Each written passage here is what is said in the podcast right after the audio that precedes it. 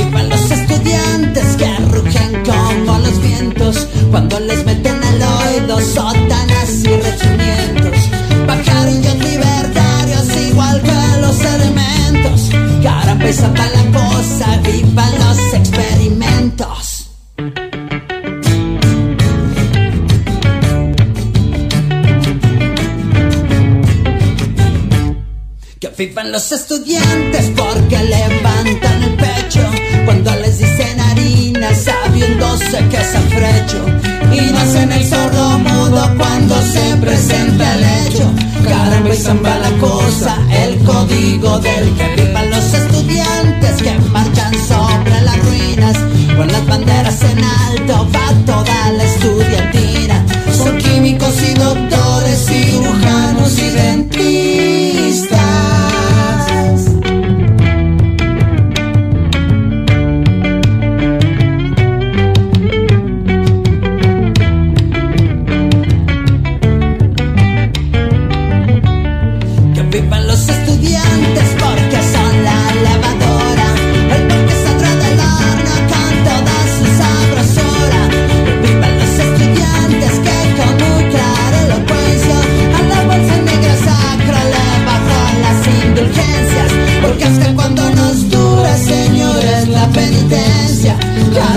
Caramba la cosa, que viva toda la ciencia. Caramba y zamba la cosa, que viva toda la ciencia. Que viva toda la ciencia. Que viva toda la ciencia. ¿Cómo están? Muy buenos días, tengan todos ustedes. Les saluda Alonso Torres. Esta mañana nos encontramos a las afueras de Casa Jalisco para esta transmisión especial hacia todo el estado de Jalisco a través de nuestras ocho emisoras.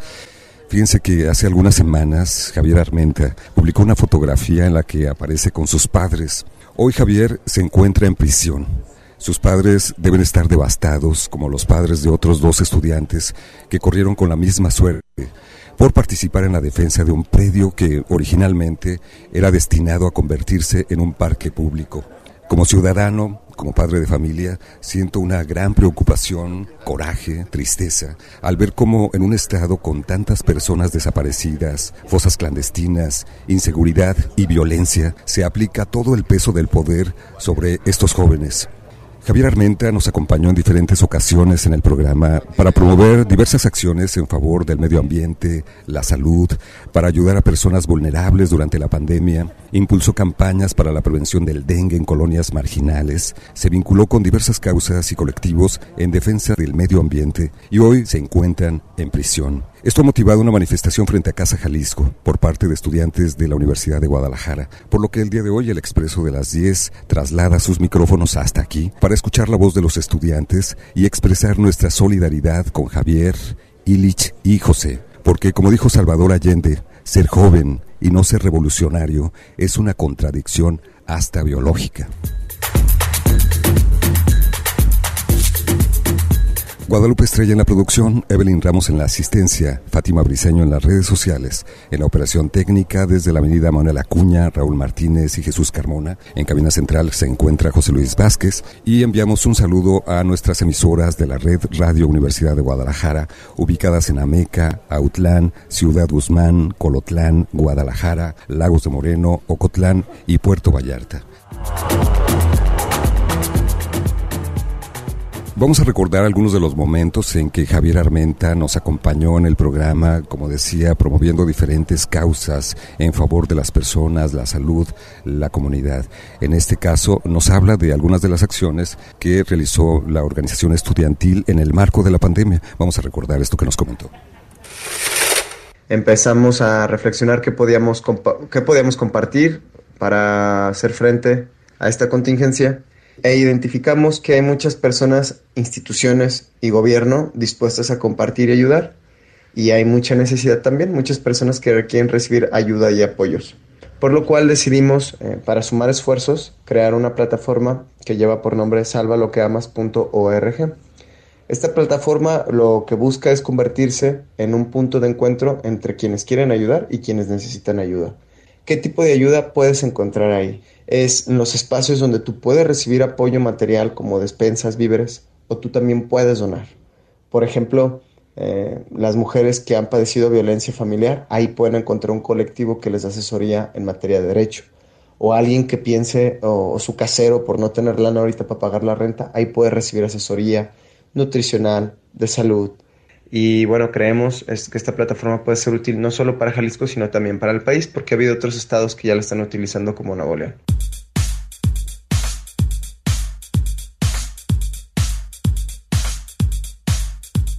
Javier Armenta también tuvo postura crítica ante, diferentes situaciones. Cuando nos acompañó en el programa en una de esas visitas, habló acerca de las alcancías que no dan cambio. Y esto es parte de lo que comentó en aquella ocasión, alcancías que no dan cambio en el transporte público. Anuncian un programa en el 2019 del transporte público y dicen a los camioneros, si tú quieres cobrar 9.50, tienes que cumplir estos requisitos. Uno de ellos, el instalar en el camión las alcancías que la autoridad dijera. En el mercado había varias opciones de alcancías o de máquinas, ¿no? Para cobrar. Entonces, si tú como transportista querías cobrar 9.50, tenías que usar a, fuerza esa máquina, ¿no? Bien. Te decía papi gobierno, que vas a poner la máquina y te hacemos un paro, te financiamos la máquina, te ponemos una parte y todo, ¿no? Porque cada vez que somos buenos. Que fue con dinero público. Entonces, bien, instalan esas máquinas, cumplieron los requisitos y el, durante la pandemia a muchas rutas les fueron aumentando o les fueron autorizando cobrar 9.50. Hasta finales del año pasado, cuando hacemos público nuestro video, rondaban los 180 rutas. Bien. Por eso, como el gobierno decidió utilizar esas máquinas, desde nuestro punto de vista es un acto alevoso, planeado, doloso y que le causa un daño al patrimonio de la ciudadanía, ¿no?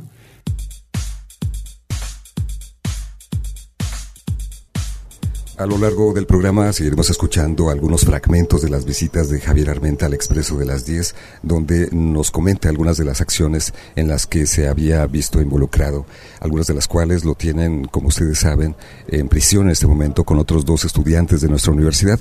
Es por eso que estudiantes se han reunido fuera de Casa Jalisco y aquí nos encontramos con Zoe García Romero, presidente de la Federación Estudiantil Universitaria, a quien agradezco su presencia aquí en el Expreso de las 10. Zoe, hemos trasladado los micrófonos de Radio Universidad para transmitir a todo el estado de Jalisco a través de nuestras ocho emisoras esta manifestación que tienen ustedes como estudiantes. Platícale al público que nos escucha en todo el estado por qué se encuentran aquí fuera de Casa Jalisco.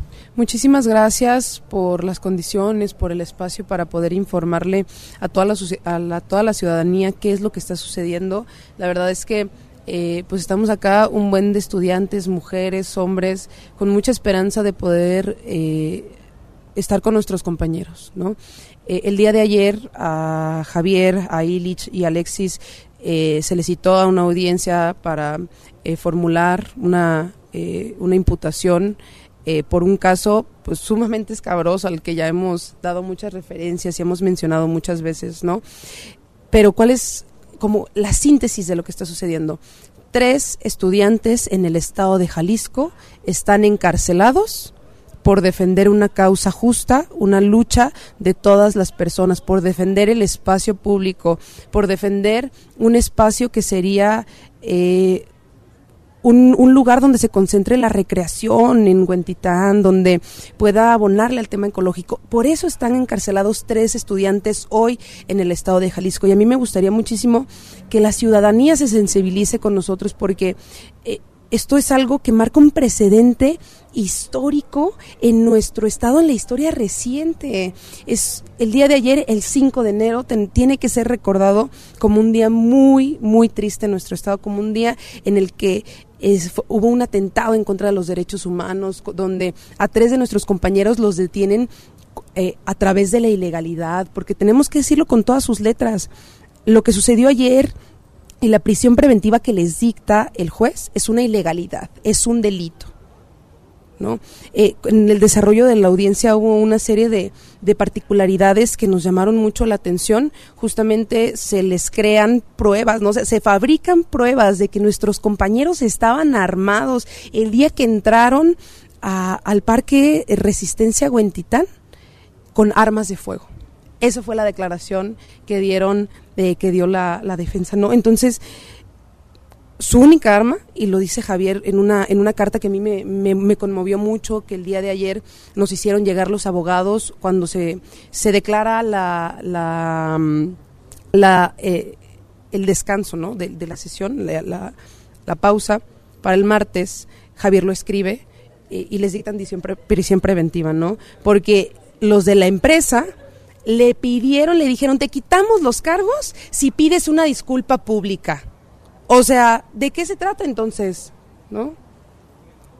Tres estudiantes hoy están encarcelados, no lo vamos a permitir, por eso estamos aquí afuera de Casa Jalisco, no nos vamos a mover hasta que tengamos de vuelta en libertad a nuestros compañeros, que estén aquí con nosotros, porque somos estudiantes que defienden las causas sociales. Entonces, este precedente quiere decir, ahora la persona, el joven, eh, las juventudes, no vamos a poder manifestarnos por nada.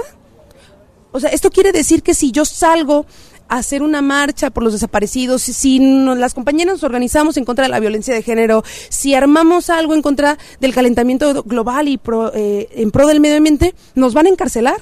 Eso es, eso es lo que le queremos decir a los niños, a las juventudes en nuestro estado. Eso cuesta alzar la voz en el estado de Jalisco, que te metan a prisión.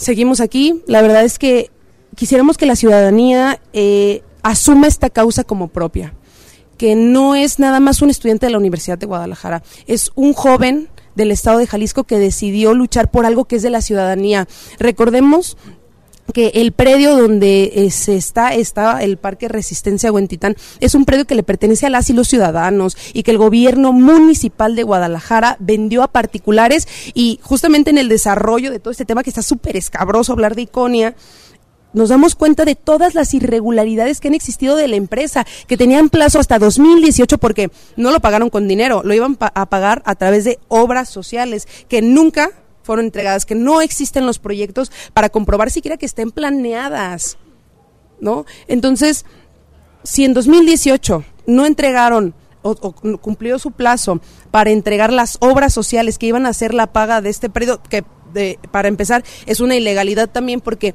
en 1980 el Congreso del Estado de Jalisco determina este predio para que sea un parque público. Y como no hay ningún, eh, ningún otro dictamen del Congreso del Estado donde diga que se deshace este acuerdo, pues sigue en la ilegalidad. ¿No? Entonces, ahora los diputados, los políticos de Movimiento Ciudadano hacen posicionamientos en su Twitter, en sus redes sociales, diciendo que no, que el gobernador nada tiene que ver, que ese es un problema entre privados, que es una empresa denunciando a alguien que cometió un delito.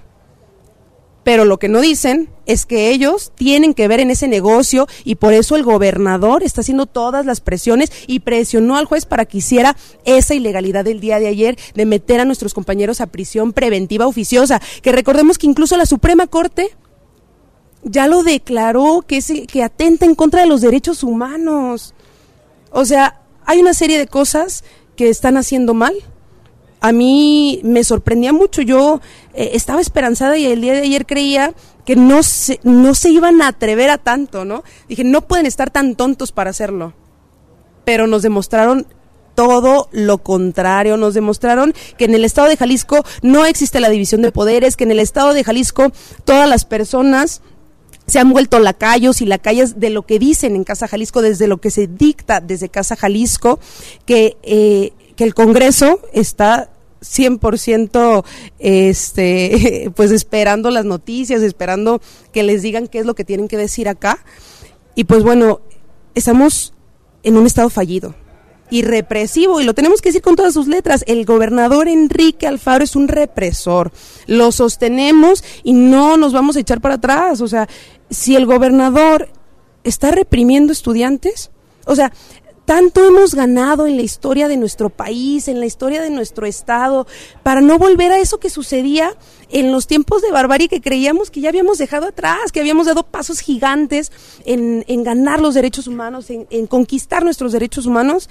Y bueno, ahora el gobernador decide dar un mensaje de que en Jalisco, pues él es el que manda y que en Jalisco no existe la libertad. Yo incluso hacía la reflexión, 2023 es el año del 200 aniversario de Jalisco como Estado libre y soberano. Y nos sentimos menos libres que nunca. Entonces, los estudiantes vamos a estar aquí.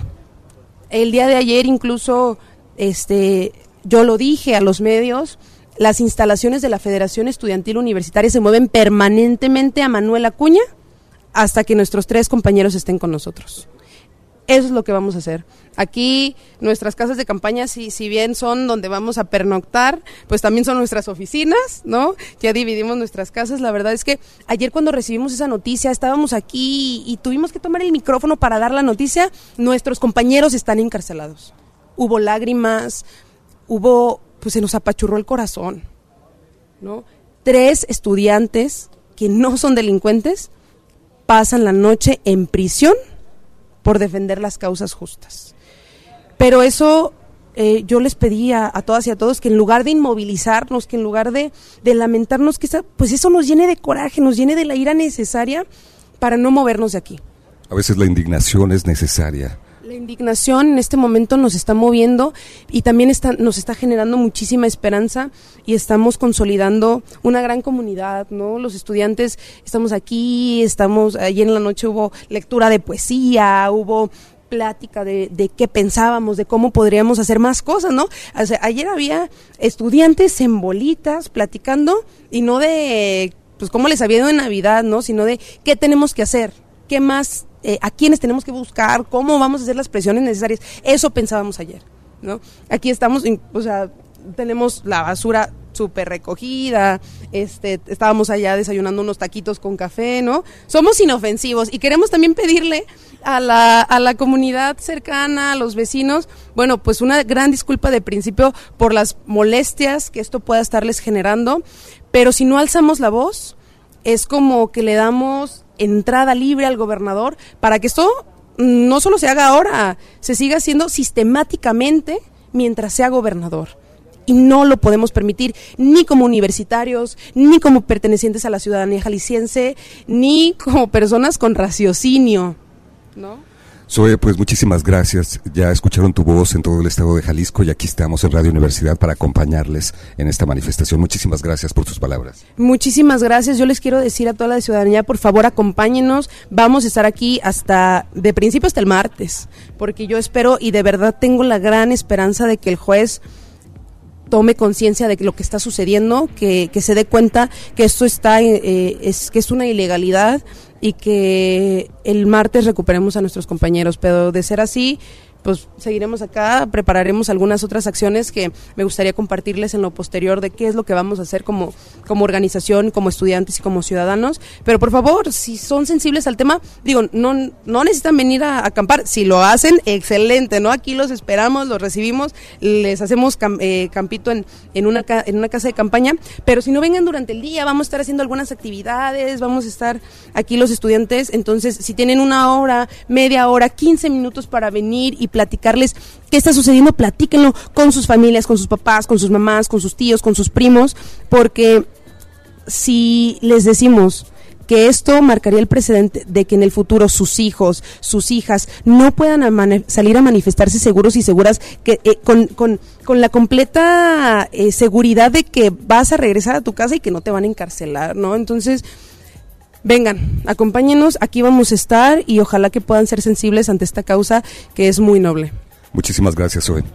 Es Zoe García, presidenta de la Federación Estudiantil Universitaria. Vamos a hacer una pausa. Hoy estamos transmitiendo desde las afueras de Casa Jalisco para el Expreso de las 10 a través de la red Radio Universidad de Guadalajara.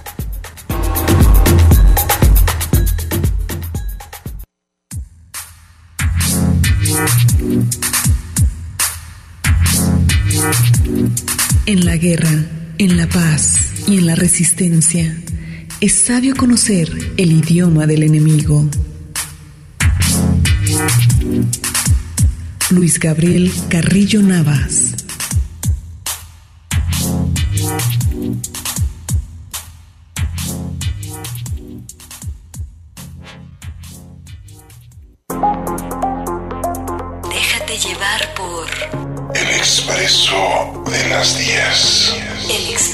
de las 10. Un recorrido por la ciudad interior. Hablaremos de cosas que valdrán la pena.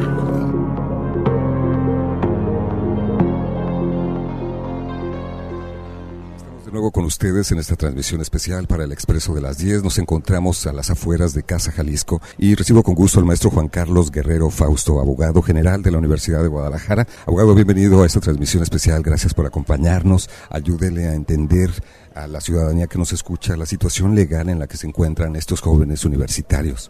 Claro que sí, primero que nada, muy buenos días, un saludo a todo el auditorio que amablemente nos escucha, un agradecimiento a Radio Universidad por solidarizarse en esta vigilia en la que estamos esperando el regreso de tres estudiantes de la Universidad de Guadalajara que fueron injustamente eh, retenidos el día de ayer por parte eh, del juez Felipe Rivera Gallegos, que eh, resolvió dejarlos en prisión preventiva oficiosa, lo cual ya no existe, frente a los señalamientos que hacen un par de empresas desarrolladoras de invadir un predio de su propiedad, un predio que originalmente eh, fue comprado por el Ayuntamiento de Guadalajara en 1980, un predio que fue ilegalmente cedido a intereses de capitales extranjeros en el 2007 y un predio que se ha convertido en la caja chica y en el botín de mediano plazo de varios gobernantes, entre ellos de quien deshonrosamente hoy habita la casa desde la que hoy estamos transmitiendo, la casa Jalisco. Eh, esta empresa eh, en 2021 eh, promovió un juicio de, de tutela de derechos y promovió el desalojo violento, ustedes recordarán, de más de 100 activistas, entre estudiantes, vecinos de Huentitán, y algunos otros colectivos ambientalistas del Parque Resistencia Huentitán. El único delito que habían cometido estos activistas y estos estudiantes era apropiarse de un espacio público que seguía perteneciendo a las y los tapatíos en razón de que las empresas jamás han cumplido con su parte del convenio, eh, y sembrar arbolitos y instalar mobiliario urbano, y generar actividades culturales ahí, clases de baile, eh, sesiones de poesía. Ese es el delito de lo que los acusaron y les mandaron toda la fuerza del Estado en aquel momento para que fuesen desalojados con lujo de violencia. Ahí están los videos. La policía eh, investigadora, los agentes de la fiscalía entraron con armas largas a desalojarlos violentamente. Y bueno, eh, un año y medio después, eh, de manera sospechosa, el Ministerio Público termina de integrar una carpeta de investigación, la remite al juez de origen, en este caso al juez Felipe Rivera, y al encontrarse este juez de vacaciones, un juez diverso, un juez distinto, conoce de la solicitud de eh, la realización de la audiencia de vinculación a proceso y notifica el 23 de diciembre, un día antes de Navidad, eh, a los tres eh, compañeros, a los tres estudiantes, para decirles que la audiencia de vinculación o de inicio del proceso penal se llevará a cabo el 26 de diciembre, un día después de Navidad. Los estudiantes estaban en ese momento contagiados de COVID-19, no pudieron asistir a la audiencia, nosotros presentamos los justificantes que así lo acreditaban y en un intento otra vez desesperado, el mismo juez, que era un juez suplente por así decirlo, les fija la audiencia para el 29, ni siquiera se atrevieron a respetar la ventana de 10 días que las propias autoridades en materia de salud han decretado para el, contener la pandemia que tanto azotó al mundo en los dos años anteriores. Eh, hicimos algunas manifestaciones, por supuesto que la audiencia no se pudo celebrar. Eh, y cuando llega eh, el juez, que conoce la causa, Felipe eh, Jesús Rivera Gallegos, el lunes, eh, pues nosotros creíamos que el curso del asunto iba a ser el normal y un de repente, pues el martes con muchísima sorpresa nos enteramos que estaba fijando la audiencia para el día de ayer a las 2 de la tarde.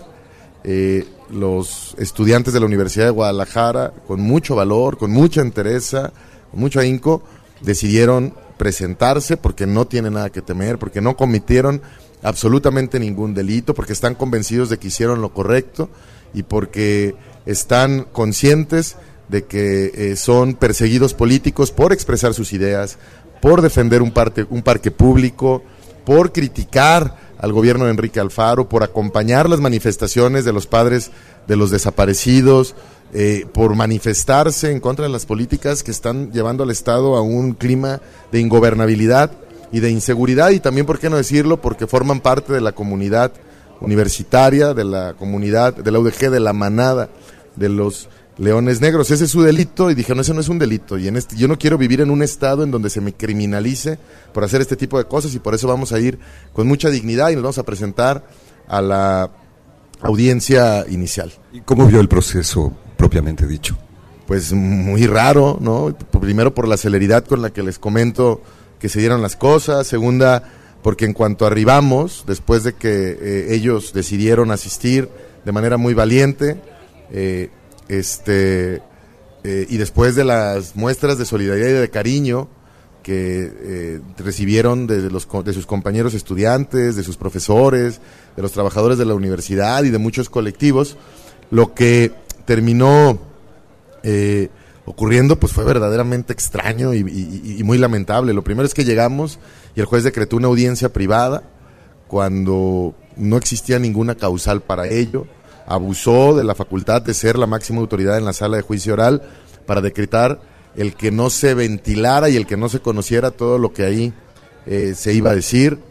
Eh, no pudo entrar el señor rector, no pudo entrar el secretario general, eh, solo pudimos entrar el equipo de abogados defensores y lo primero que me encontré fue un uso excesivo de la fuerza. Cuatro ministerios públicos, eh, tres abogados asesores, los abogados de las empresas, para inculpar a tres estudiantes. Eso es un despropósito completamente.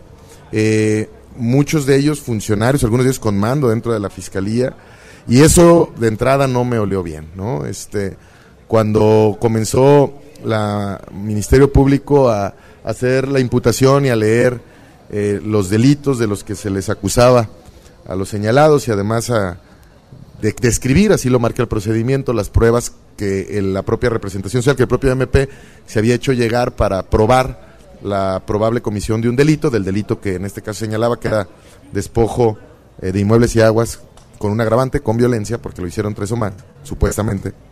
Eh, me llamó la atención que eh, comenzó a describir o comenzó a darle mucho, mucho, mucho, mucho peso a los testimonios de cuatro o cinco personas, todas vinculadas laboralmente con las empresas que supuestamente se querellan, lo cual desde nuestro punto de vista pues le resta veracidad y legitimidad a estas declaraciones, en donde decían que sí, pues que el día que eh, los vecinos, acompañados de los estudiantes de la UDG y de los ambientalistas, habían, eh, habían de alguna manera eh, eh, posesionándose del, del, del, predio, ¿no? del parque, eh, habían llevado arbolitos, palas, picos y que se les vio que traían armas de fuego, ¿no? que traían armas cortas, etcétera, etcétera. Cuatro o cinco testimonios exactamente calcados, parece que los hicieron con papel calca, y eso ya, de verdad que no, que no me olió, sin embargo, no me olió bien, sin embargo, bueno, pues todavía eh, esperanzados en que existe el Estado de Derecho en este país y conscientes de que hace un mes más menos la Suprema Corte de Justicia de la Nación había declarado inconstitucional el que de manera automática se le dictara prisión preventiva a cualquier señalado o a cualquier inculpado, pues nosotros preparamos una defensa para argumentar el tema de las medidas cautelares y si los iban a vincular, que al final la vinculación es solo esta parte de sujetar a alguien a proceso, pero la investigación sigue, pues que lo hicieran con las medidas eh, menos graves, que son pues la de la firma, no salir del Estado ni del país sin previo consentimiento, etcétera. Habíamos armado toda una estrategia en torno a esa defensa. En, en, base a eso, este, los eh, estudiantes de la universidad decidieron, junto con el equipo asesor, eh, acogerse a la ampliación del término constitucional de 144 horas y cuando íbamos a entrar al debate de, la, de las medidas cautelares, sorpresivamente el juez regresa de un receso y dice, bueno, se van a coger a 144, fijo la continuación de la audiencia para el día martes a las 8 de la mañana y por eh, la presunción de que hubo armas de fuego, de, de- decreto prisión preventiva oficiosa. De manera ilegal, de manera inmoral. Por supuesto que no existe un solo video que acredite que había armas. No existe un arma. Si hubiera habido un arma el día que decenas de policías investigadores y policías estatales desalojaron a los estudiantes y a los activistas, hubieran encontrado armas. Y no encontraron una sola arma que no fueran las palas, los picos y los arbolitos que sembraron en ese predio estos estudiantes. Entonces, eh, intentamos eh, interpelar al juez, por supuesto, hicimos una manifestación y al final el juez con mucho cinismo dijo, bueno, ya saben que esta determinación que acabo de hacer es, recu- re- eh, es recurrible, es apelable en los términos del Código de Procedimientos Penales y por tanto, pues allá resuelvan, se levanta la sesión, ¿no? Así de cínicos, así de simples, eh, y por supuesto que después de eso, pues nosotros no tenemos duda de que los estudiantes de la universidad son presos políticos, son perseguidos por expresar sus ideas, por defender lo público y por supuesto por criticar un Estado que se está cayendo a pedazos. El único que cree que es diferente es el que vive aquí porque eh, está fuera de la realidad. Pero por supuesto que la universidad y el equipo de abogados particulares, el equipo que hemos hecho en la defensa, vamos a agotar todos los medios a nuestro alcance. Hemos ya preparado algunas denuncias penales contra el juez por la comisión de este delito que cometió en el ejercicio de las funciones que le da la propia ley. Vamos a meter quejas administrativas. Vamos a preparar una defensa muy importante. La estamos terminando de construir para el próximo eh, martes.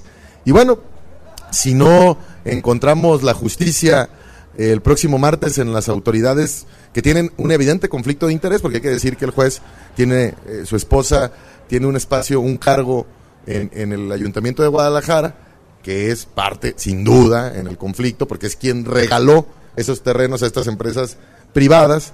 Eh, pues si no lo encontramos en la justicia local, porque desafortunadamente Enrique Alfaro tiene hincado, sometido, sobajado, pisoteado al Poder Judicial, pues eh, buscaremos hacer las denuncias correspondientes y demandar eh, la libertad inmediata de los estudiantes en instancias nacionales e internacionales y por lo pronto pues la solidaridad de sus compañeras, de sus compañeros se ve de manifiesto aquí en este campamento que ha resuelto no levantarse hasta que regresen con libertad a los tres estudiantes de la universidad. Pues muchas gracias, abogado, por informar a la ciudadanía acerca de la situación que viven los estudiantes. Estaremos en Radio Universidad de Guadalajara al pendiente de toda esta información. Mientras tanto, muchísimas gracias por sus palabras aquí en el Expreso de las 10.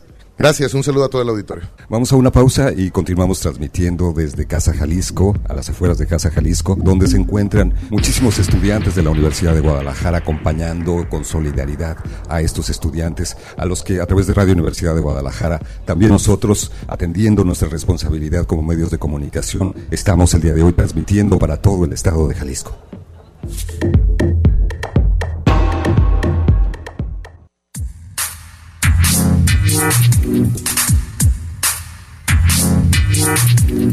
Solo lo difícil es estimulante. Solo la resistencia que nos reta es capaz de enarcar, suscitar y mantener nuestra potencia de conocimiento. José Lezama Lima.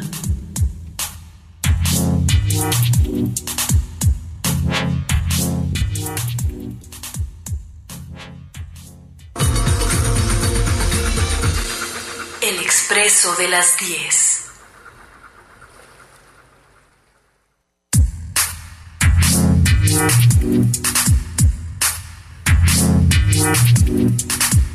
Nuestra herencia de tambores batientes ha de continuar latiendo en la sangre de estas generaciones.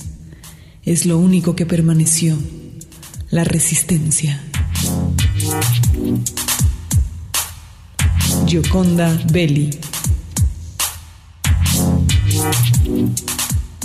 Seguimos con esta transmisión especial para el Expreso de las 10 a todo el estado de Jalisco a través de las ocho emisoras de Radio Universidad de Guadalajara. Estamos a las afueras de Casa Jalisco y en este momento saludo con gusto al señor Omar Iván Cisneros, papá de Illich Cisneros, uno de los tres estudiantes que ha sido encarcelado por defender este espacio que originalmente era destinado a ser un parque público. Y lo tenemos el día de hoy para escuchar su experiencia, su punto de vista acerca de, de esta situación. Señor, bienvenido al Expreso de las 10. Pues muchas gracias a la Universidad de Guadalajara en general.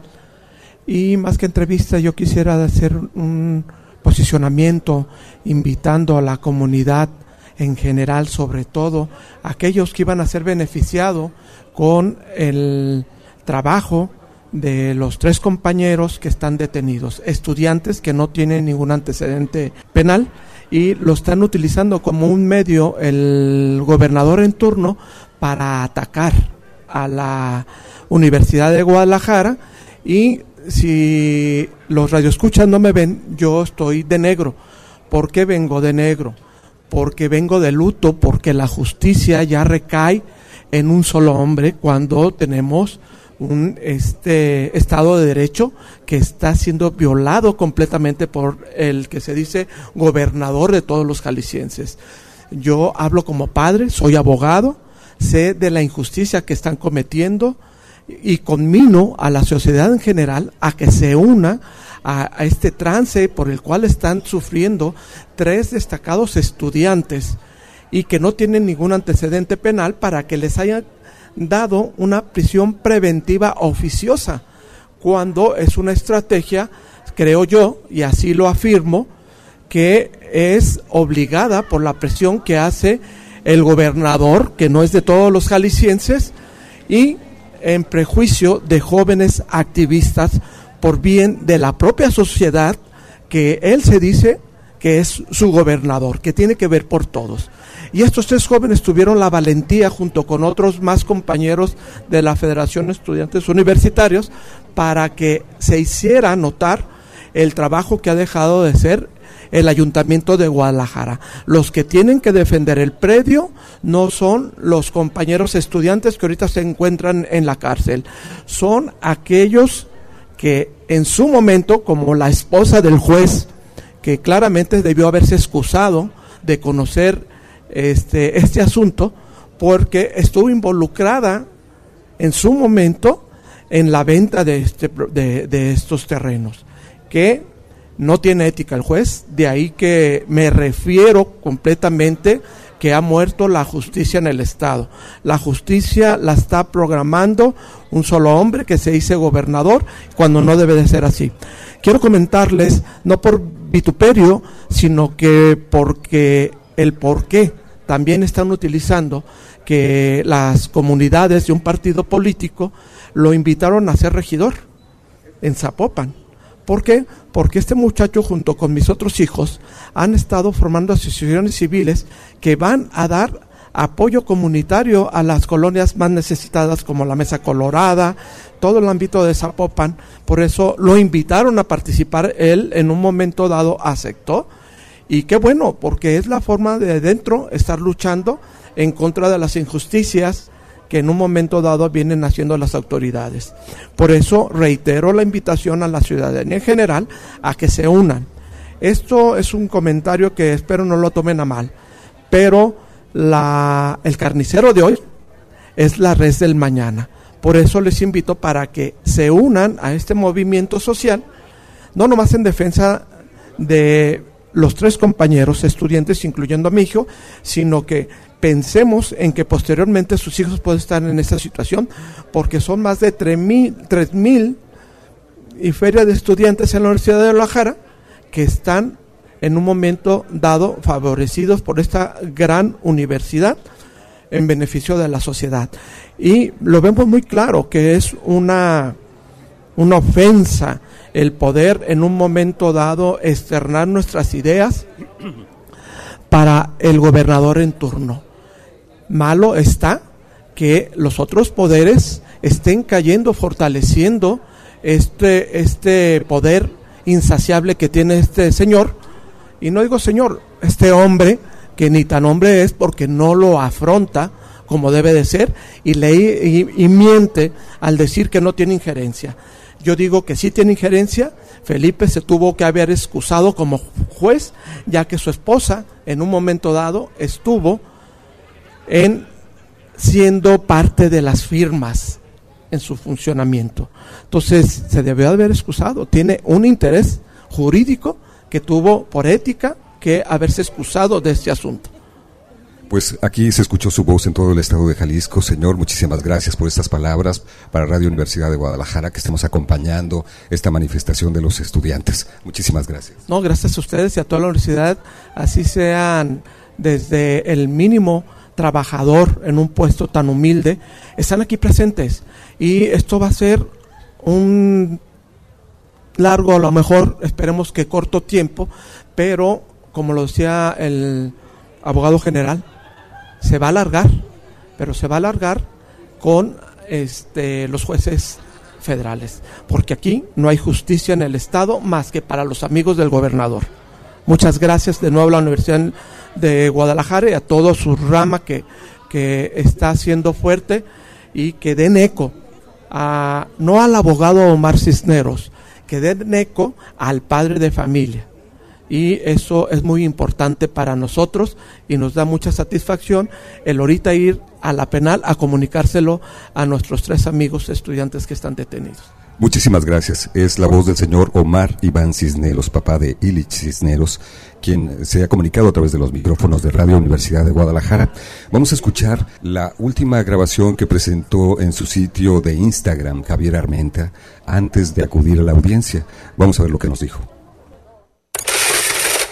Creo que el mensaje que hemos dado de lucha es el mensaje que vale la pena porque muchas semillas hemos podido compartir y con que mucha gente se convenza de que no es normal vivir así, con eso valió la pena lo que hemos estado haciendo.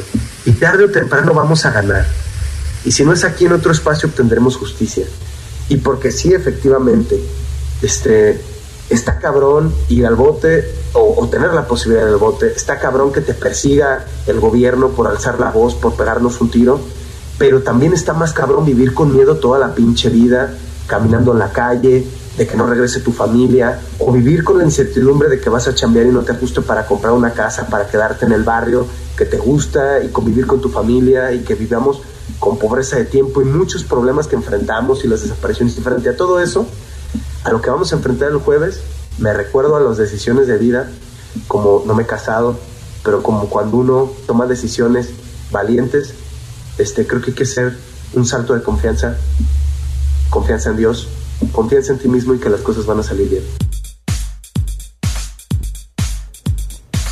Esto es lo que comentó Javier Armenta en su sitio de Instagram, justamente antes de acudir a la audiencia, después de la cual ha quedado en prisión preventiva oficiosa. Y esto ha motivado una manifestación de estudiantes de la Universidad de Guadalajara a las afueras de Casa Jalisco, donde hemos trasladado los micrófonos de Radio Universidad de Guadalajara para acompañarles, darles voz desde luego y mostrar nuestra solidaridad también con los estudiantes. Por eso saludamos con gusto a Avi Ayón, Lalo Martínez y Betsabe Martínez, quienes son estudiantes que estuvieron en el Parque Huenditán, en el Parque La Resistencia, justamente durante todos esos meses, defendiendo el espacio público, un espacio que estaba destinado a ser un parque para todos y que ahora se ha convertido en esta situación que tiene un problema legal a tres de nuestros estudiantes. Platícanos, Avi, ¿qué es lo que hacían en el Parque La Resistencia durante el tiempo que estaban allí? Bueno, desde un inicio sabíamos que definitivamente era un espacio que había sido vendido ilegalmente, que tenía muchísimos delitos detrás de todo lo que estaba sucediendo y obviamente no entramos sin saber lo que estaba sucediendo. estábamos con total conocimiento y totalmente asesorados a nivel medioambiental y pues obviamente eh, hicimos todo lo posible, desde eventos culturales, invitamos a doctores especialistas justamente en materia de medioambiental, estuvimos 144 días acampando día y noche y pues sobre todo resistiendo y buscando la forma de que fuera un espacio para la comunidad. Al final de cuentas es que Huentitán se está quedando sin agua y no podemos seguir permitiendo eso y un montón de torres de departamentos pues no nos va a ayudar en nada para el agua, ¿no? Sabe ¿por qué, ¿por qué acudías como estudiante, una joven que podía estar en ese momento en su casa chateando con sus amigos, viendo la televisión, decidió eh, sumarse a una causa en defensa de un espacio como este? Creo que una de las cosas más importantes que hay, que hay que entender es que la Universidad de Guadalajara nos da herramientas, eh, pues sí, teóricas y sobre conocimiento de, ciertas áreas, pero también nos hace comprender algo muy importante y es que somos parte de una comunidad, una comunidad a la que le debemos mucho, pero también una comunidad que, desde mi perspectiva y desde mi punto de vista muy personal, si yo no, si no fuera por la Universidad de Guadalajara, yo no podría tener el acceso a la educación, ¿no? Y de esa misma manera, hay muchas otras situaciones en las que a veces nos toca poner el cuerpo, el alma y el corazón para defender muchas cosas y poder tener acceso a una mejor calidad de vida, ¿no? Yo me acuerdo que yo llevaba a mi sobrino de cinco años y todo lo que yo hacía todos los días, porque había días que eran muy pesados y muy cansados, ¿no? Cargar las cubetas de 20 litros este, con agua para regar los árboles, estar pico y pala todo el tiempo para poder eh, plantar. Todo eso que hacíamos era muy pesado, pero siempre tenía presente como esta imagen de, de mi sobrino, de mi sobrina, que son eh, pequeñas y pequeños y pensar en que esto es lo mejor que podemos hacer, porque la realidad es que estamos en una crisis ambiental muy fuerte y que con base en todo lo que estamos haciendo y las acciones que estamos tomando y las agendas globales, dudo mucho que podamos ya estar en un tiempo de reversible, o sea, en un tiempo reversible y de, de dar paso atrás, pero lo que sí podemos hacer es frenar un poco ese impacto que pueden tener, porque yo no me imaginaría a a mi sobrina y a mi sobrino peleando por el agua, no me imaginaría que estuvieran peleando por, por un territorio, no me imaginaría que estuvieran peleando por comida, ¿no? Por cosas tan básicas y tan simples que son parte de nuestros derechos humanos y que probablemente este tipo de cosas no entiende el gobernador o las personas que están gobernando, no saben de derechos humanos, pero nosotros sí, y el hecho de hacerlo por el amor a las personas y a las cosas que necesitamos, y no nada más en un presente, sino también en un futuro, pero entender que las personas que estamos aquí y ahora somos ese futuro y por lo tanto tenemos que garantizar ese presente, y aunque tenga que ser de lucha, y de sacrificio, creo que vale la pena completamente. Comentaba Javier Armenta hace un rato que hay que cuestionar la apatía, la inmovilidad. Y antes de entrar al programa platicaba con Lalo esa frase de Salvador Allende, que ser joven y no ser revolucionario es una contradicción hasta biológica. ¿Qué opinas de toda esta situación, Lalo? No, o sea, claramente nosotros desde el minuto uno en que estuvimos ahí, nos dimos cuenta que no hacía falta legitimizar una causa que ya de por sí pues, es legítima, ¿no? O sea, creo que está de más el decir que al nosotros estar ahí, pues evidentemente no solo fueron experiencias, ¿no? Sino todo tu entorno cambia totalmente, ¿sabes? Este, la forma en la que convives con las personas, la forma en la que convives contigo mismo y el cómo ves las cosas a tu alrededor, ¿no? Esta parte de aprendizaje que te deja el hecho de estar desde que sale el sol hasta que se oculta en un lugar donde no es tu cama, un lugar donde quizás puedas o no puedas tener agua, que estás ahora sí que a la interpedie y no sabes si el día de mañana pues quizás vas a amanecer con tu casa toda mojada o muchas situaciones que nos tocó vivir, pero más que nada nos tocó aprender, ¿no? Y nos hizo en vivencias y en experiencia pues crecer como personas, pero más que nada tener esta conciencia y el criterio de que pues como estudiantes y como personas sí podemos hacer algo para hacer el cambio, ¿no? No podemos hacer caso omiso a lo que el gobierno pues quiere transmitirnos en algunos sentidos, pero lo que sí tenemos que ser muy concretos y creo que críticos es en cómo nosotros tenemos que ser racionales de nuestros ideales, ¿no? Y esto es, como usted lo comenta, ¿no? Ser estudiante y no ser revolucionario, pues es contradictorio hasta biológicamente. Estamos terminando el programa. ¿Qué le dirían a las autoridades, a la ciudadanía, a AVI, ahora que estamos en esta manifestación de estudiantes fuera de Casa Jalisco? Sobre todo que escuchen, que no hablen y no actúen con el estómago y que sean políticos que saben escuchar al pueblo, porque al final de eso, para eso están. Que entiendan, que tengan empatía con la comunidad y con los estudiantes, porque se están metiendo con tres, pero aquí estamos todos. Sí, claro, pues a mí me ha tocado vivir de primera mano la, la violencia y las medidas represoras del Estado y sé las consecuencias tan graves, eh, tanto en, de, manera psicológica que tienen en, tu vida y cómo impacta de manera tan fuerte. Y lo único que pido es que tengan conciencia de que somos personas jóvenes y aunque no fuéramos este, parte de la juventud, somos personas que tenemos necesidades, que tenemos familias y que lo último que queremos es vivir este tipo de experiencias traumáticas. Necesitamos que nuestros compañeros estén en su casa con su familia, que así como nosotros el día de hoy estamos abandonando nuestras comodidades, ellos no tendrían por qué hacerlo, ni tendrían por qué estar viviendo este tipo de irregularidades por una persona que no tiene noción, no nada más de gobernanza y políticas públicas, sino como ya lo, lo comenté, de derechos humanos. No tiene idea de lo que está haciendo, pero nosotros sí tenemos idea de lo que ellos no deberían de estar viviendo y de lo que nadie debería de vivir todos los días en este estado incongruente y fallido.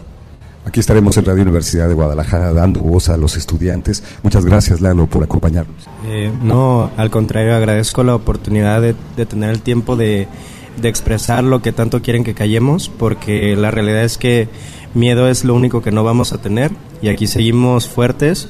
Y ahora sí que a mí me gustaría dar un breve mensaje al gobernador y decir que pues puede que él engañe a los votantes, pero definitivamente no lo va a hacer con la atmósfera. Entonces, lo que ellos callan, nosotros lo vemos. Pues muchísimas gracias. Es así que llegamos al final de esta transmisión especial que realizamos para el Expreso de las 10 hacia todas las emisoras de Radio Universidad de Guadalajara en el estado de Jalisco. Muchísimas gracias por acompañarnos. Sigan con nuestra programación habitual. Por lo que fue y por lo que pudo ser, por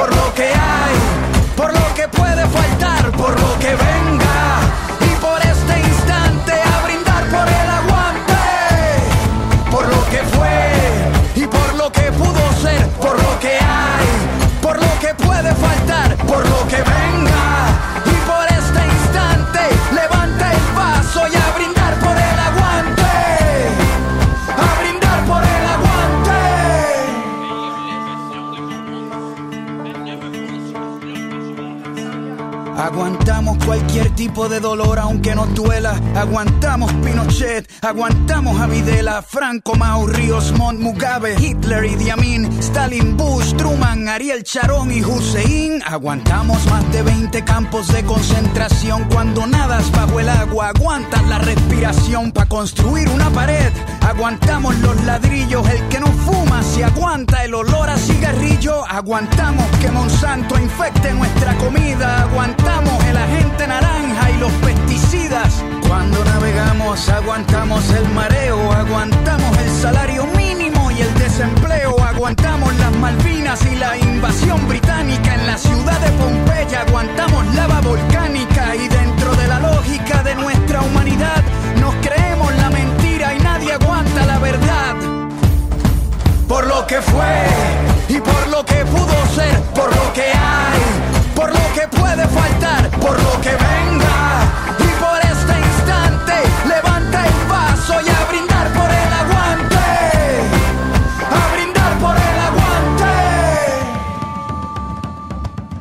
Aguantamos al ateo, al mormón, al cristiano, al budista, al judío, aguantamos al pagano, aguantamos el que vende balas y el que las dispara, aguantamos la muerte de Lennon, la de Víctor Jara, aguantamos muchas guerras, Vietnam, la guerra fría, la guerra de los 100 años, la guerra de los 6 días, que aguanten la revancha, venimos al desquite, hoy nuestro hígado aguanta lo que la barra invite.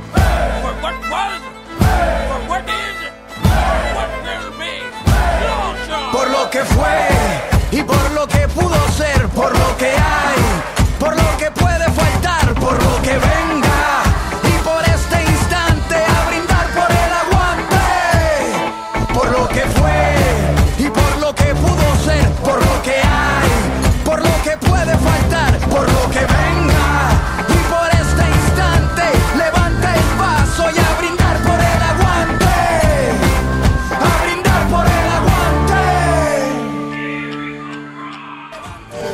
Esto fue el expreso de las 10. El expreso de las 10. Lunes a viernes, 10 de la mañana, con Alonso Torres. Gracias por acompañarnos. El expreso de las 10.